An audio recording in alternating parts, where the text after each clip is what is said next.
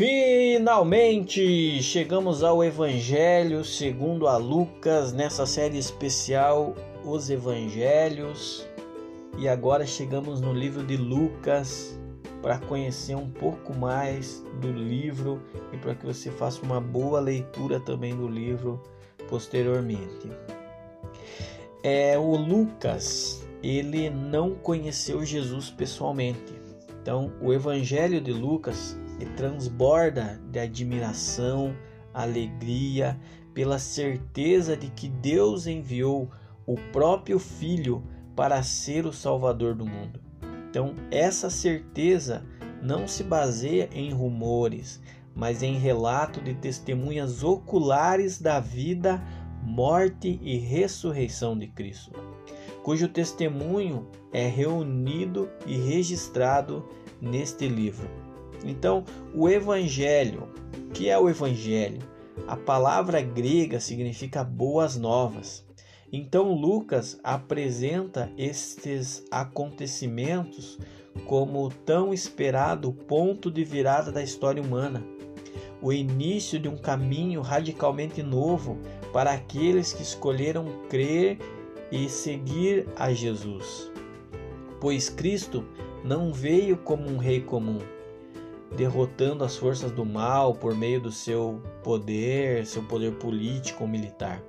Em vez disso, venceu mediante o perdão e o amor, que se sacrifica a si mesmo até pelos menores dos seres humanos. Então, a história de vida de Jesus na Terra é o primeiro volume de uma obra em duas partes, o segundo, Atos dos Apóstolos, dá sequência a esse relato extraordinário, o retrato, a continuação da obra de Cristo por intermédio dos seus seguidores nos anos posteriormente à ascensão do Senhor ao céu. Então, assim como os outros evangelhos, o nome do autor não é mencionado no livro de Lucas. Contudo, fica claro que a mesma pessoa também escreveu Atos, pois os dois têm estilos, temas e introduções semelhantes. É, em Atos, nós temos uma pista quanto à autoria, pois o escritor usa com frequência o pronome nós. Ao, contra, ao contar as histórias das viagens de Paulo, sugerindo que ele era companheiro de viagem do apóstolo. Então, é, em outras passagens do Novo Testamento, um médico chamado Lucas é identificado acompanhando Paulo em algumas ocasiões. Então é provável que Lucas fosse gentil e os seus escritos demonstram que era uma pessoa instruída. Durante as viagens, Lucas teve a oportunidade não só de ouvir Paulo e se beneficiar da experiência do apóstolo com o Senhor, como também de visitar a Palestina, é, entrevistar pessoalmente testemunhas oculares que conheceram Jesus. Então, os escritos dos primeiros cristãos que mencionam este evangelho identificam Lucas como seu autor. E nenhum escrito dos primeiros séculos menciona algo diferente. Então, seria muito provavelmente que Lucas fosse citado com um autor se não houvesse certeza, já que ele não era o apóstolo e não conheceu Jesus pessoalmente, o título do livro acrescentou algum tempo depois para diferenciá-lo dos outros evangelhos e dar apoio a essa ideia. É, Lucas ele é de, dedicado ao excelentíssimo Teófilo, homem que era conhecido à fé cristã. Teófilo significa literalmente aquele que ama a Deus. Era um nome grego e judaico muito comum na época de Lucas, e além da dedicatória semelhante ali em Atos 1:1, Teófilo não era mencionado novamente no Novo Testamento. Em geral, a palavra de honra excelentíssimo era usada para se dirigir a oficiais de alta patente e aos aristocratas, embora também pudesse se referir aos outros indivíduos a fim de expressar respeito. E é possível que Teófilo fosse um dos apoiadores que usavam a sua riqueza, a influência para auxiliar Lucas na escrita, cópia, divulgação do evangelho e outros com quem o médico desejava compartilhar as boas novas sobre Jesus. Então esse evangelho parece ter o objetivo de alcançar um público gentil pois usava um sistema romano de datação e tem hábito de explicar os costumes judaicos, a geografia da região. Então, o público-alvo também podia incluir judeus que não moravam na Palestina, os quais entenderiam melhor as frequentes alusões aos temas e personagens de, do, do Antigo Testamento. Então é muito possível que Lucas tenha escrito de Cesareia ou de Roma durante as prisões de Paulo, por volta de 60 anos depois de Cristo, ou posteriormente de diferentes lugares. Então, o propósito do Evangelho de Lucas. Agora chega uma parte muito especial, que é expressa de forma direta nos versículos de abertura de Lucas conta a Teófilo o que ele escreveu.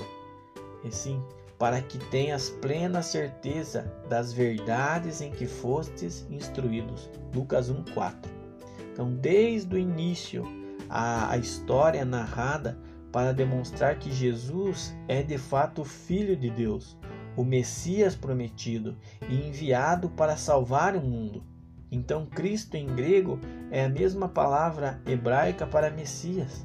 Então, na verdade, Lucas insiste em dizer que as coisas ocorridas com Jesus, desde as circunstâncias humildes do seu nascimento até os eventos da crucificação, não foram terríveis acidentes, mas sim o cumprimento das palavras de Deus ao seu povo no Antigo Testamento. Então, por meio desses acontecimentos, Lucas mostra que o perdão e a salvação têm sido ofertado a todos que se arrependem e creem, para que todos, a despeito de quem seja ou do que fizeram, tenham a oportunidade de fazer parte do povo de Deus. Embora Jesus fosse o Filho de Deus, descendente da linhagem real de Davi, cheio de poder divino, ele não é retratado como um rei típico. Em vez disso, ele vive na terra como um peregrino, humilde, servindo e sofrendo por seu povo. Embora fosse rejeitado por muitos, Lucas enfatiza com o amor como o amor de Cristo alcançava aqueles considerados indignos, os pecadores, publicanos e menos importantes, os pobres, as crianças, as mulheres. Então foi esse mesmo amor que Jesus incluiu os crentes a praticar, chamando cada um de deixar, deixar de lado aquilo que valoriza no passado, a fim de seguir os seus passos como discípulos.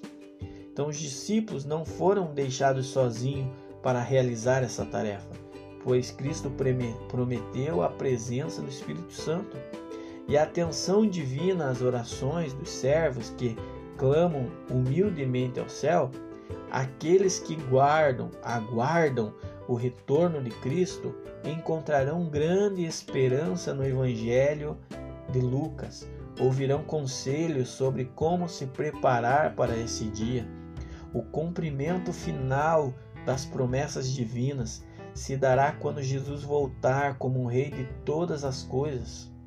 E para isso nós precisamos, até os dias de hoje, devemos seguir o exemplo que está descrito lá em Lucas 19, 10. Eu vou abrir a minha Bíblia aqui em Lucas 19, 10 para vocês verem o que está falando esse texto. É muito lindo. Lucas 19, 10 fala assim: Porque o Filho do Homem veio buscar e salvar o perdido. E é esse exemplo que nós devemos seguir nós devemos buscar e salvar aqueles que ainda não encontraram Jesus, mostrar para eles o caminho. Você ouviu mais um capítulo aqui da nossa série Os Evangelhos e espero que você tenha gostado muito e vamos aí que logo, logo teremos o nosso último episódio nessa série que tem, tem sido uma benção. Muitas pessoas estão gostando dessa série, então espero ter ajudado você a compreender um pouco mais do livro de Lucas. Fiquem todos com Deus e até a próxima.